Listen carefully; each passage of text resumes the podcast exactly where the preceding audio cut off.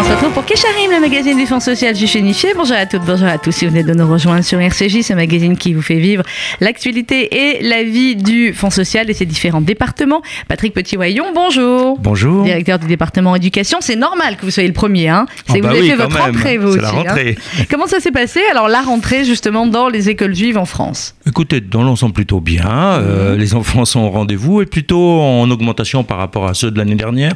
Donc on est revenu dans une dynamique plutôt euh, euh, positive de l'ensemble du réseau.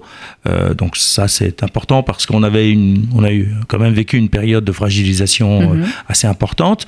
Alors ça ne veut pas dire que tous les établissements ont fait le plein. Ça dépend vraiment de leur localisation géographique. C'est sûr qu'il y a des tendances très accentuées dans l'ouest parisien, dans l'Essonne du côté de, de, de hier. Il y a une- un retour de population également dans le 93 autour des écoles de Pavillon-sous-Bois, de l'Alliance à Pavillon-sous-Bois et de Mercaz à Torah au Rincy.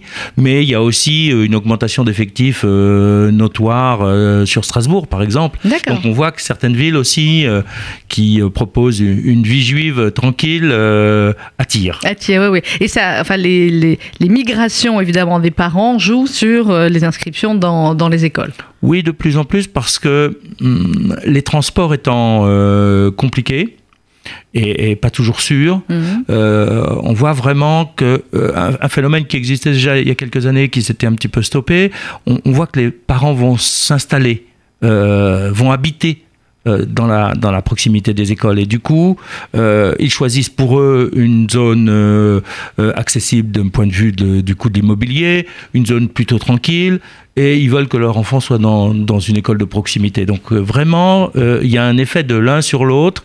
Euh, ils ont quitté progressivement un certain nombre de quartiers, mais c'est valable dans la, pour la vie Oui, juive pour le- en, en général. général. On Mm. le voit bien. On a connu, nous, il y a 20 ans, la rue Richer extrêmement oui, juive, oui, alors qu'aujourd'hui, elle, C'est plus vraiment le cas. Mm. C'est plus, plus tout à fait le cas. Donc vraiment, il y a des, il y a des mouvements de population et, et- et l'école est un, est un phare, est un, un, un pôle Mm. d'attraction pour les familles euh, et c'est très important.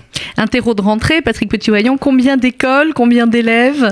Oh, écoutez, euh, je n'ai pas le chiffre précis Ah, de ah cette là rentrée. C'est trop tôt pour le dire parce que bon, on est quand même Ça à peu près. encore. Voilà, on est à plus de Mm. 31 000 élèves dans les écoles juives. D'accord. On était à 31 300, je pense qu'on devrait être autour de, de, de, de 600, voire 700 cette année. D'accord. Euh, mais c'est trop tôt pour le dire parce que entre les dossiers d'inscription euh, du mois de juin et du mois de juillet et puis la réalité de la rentrée, il y a Mm. toujours un petit écart. Il y a des enfants en moins, il y a des enfants en plus, mais globalement, tous les, toutes les remontées sont vraiment des remontées positives avec un afflux d'élèves. Avec une rentrée qui se fait là effectivement aujourd'hui dans voilà. les écoles juives, mais bon dans Ça a 15 jours ils sont déjà, déjà depuis vendredi Voilà, pour oui, certains. hein. mais dans 15 jours ils sont déjà en vacances hein, quasiment a Oh. toutes les fêtes qui euh, qui Il faut arrivent. juste un grand week-end. Voilà, les vraies vacances, ça, va être sous cote. Hein On va dire. Faut Euh, pas euh, faire baisser leur motivation.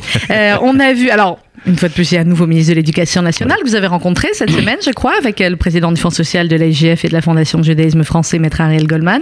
Comment s'est passé l'entretien Écoutez, de manière tout à fait euh, cordiale et, agréable, on a vraiment le sentiment d'avoir euh, un ministre à l'écoute, euh, un ministre qui partage nos préoccupations, à la fois éducatives, à la fois nos préoccupations de, de réseau et qui comprend qu'un réseau qui malgré tout a une taille réduite par rapport aux grandes structures euh, de l'enseignement privé comme l'enseignement catholique hein, euh, euh, a des besoins spécifiques et vraiment on, on- on a le sentiment qu'on est sur une même longueur d'onde donc Mhm. c'est vraiment C'est euh, c'est encourageant. encourageant absolument. Et justement, on a beaucoup entendu parler cette semaine également dans l'actualité de tout ce qui est emploi aidé dans les écoles. Est-ce que c'est un problème également dans les écoles juives? Oui. Oui.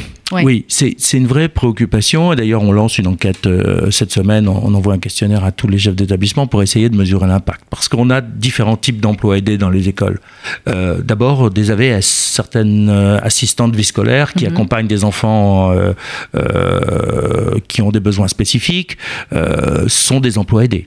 Ensuite, il y a du personnel administratif, parfois du personnel d'entretien ou de Mhm. cuisine qui sont des emplois aidés. D'accord. Donc le non-renouvellement des contrats lorsqu'ils arrivent à échéance va poser un problème économique très important. Euh, et, notre analyse euh, à nous, c'est que dans la majorité des cas, le fait d'avoir un emploi aidé, c'est pas juste on prend un emploi aidé puis on le renouvelle.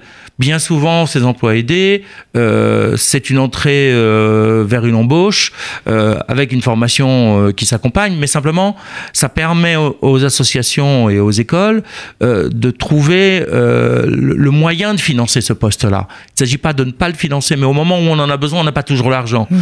Nos associations ont des ressources qui restent fragiles, même lorsqu'elles sont sous contrat. Une école, les écoles ont à peu près 50 à 60% de leur budget pris en charge par l'État. Le reste, ce sont les parents, ce sont des donateurs. Il euh, faut pas oublier que le, point important euh, d'une école juive, c'est l'immobilier c'est l'équipe d'enseignants de Kodesh. Et euh, c'est tout ce qui est frais de cantine, frais, frais de, de, gestion et d'entretien qui sont souvent plus, plus, plus, plus imposants parce que euh, dans les mairies, il y a des aides au niveau de la cantine, etc. Donc c'est vraiment des... il n'y a pas dans les écoles juives et les écoles privées en général. Donc c'est vraiment une charge qui reste importante. Et le fait qu'on ait un corps professoral constitué par les profs de Kodesh qui enseignent, parce qu'un enfant reçoit euh, en primaire par exemple entre 8 et, 10 heures d'enseignement juif par, euh, par semaine, c'est un vrai corps professoral, ce sont des vrais salaires. Donc, ce qu'il n'y a pas dans les autres écoles privées, euh, ni dans les écoles publiques. Donc, c'est vraiment une charge. Un que vous Tout ça, voilà, on, regarde ça de près parce que ça risque d'être une préoccupation euh, lourde pour certains établissements. Très bien. Merci beaucoup, Patrick Petit-Vaillon. Le téléphone peut-être du département éducation, s'il y en a qui ont déjà envie de râler euh, après la absolument, rentrée. Absolument. ou dire du bien. Ou, dire, du bien. On accepte aussi que les gens disent du bien, ça fait plaisir.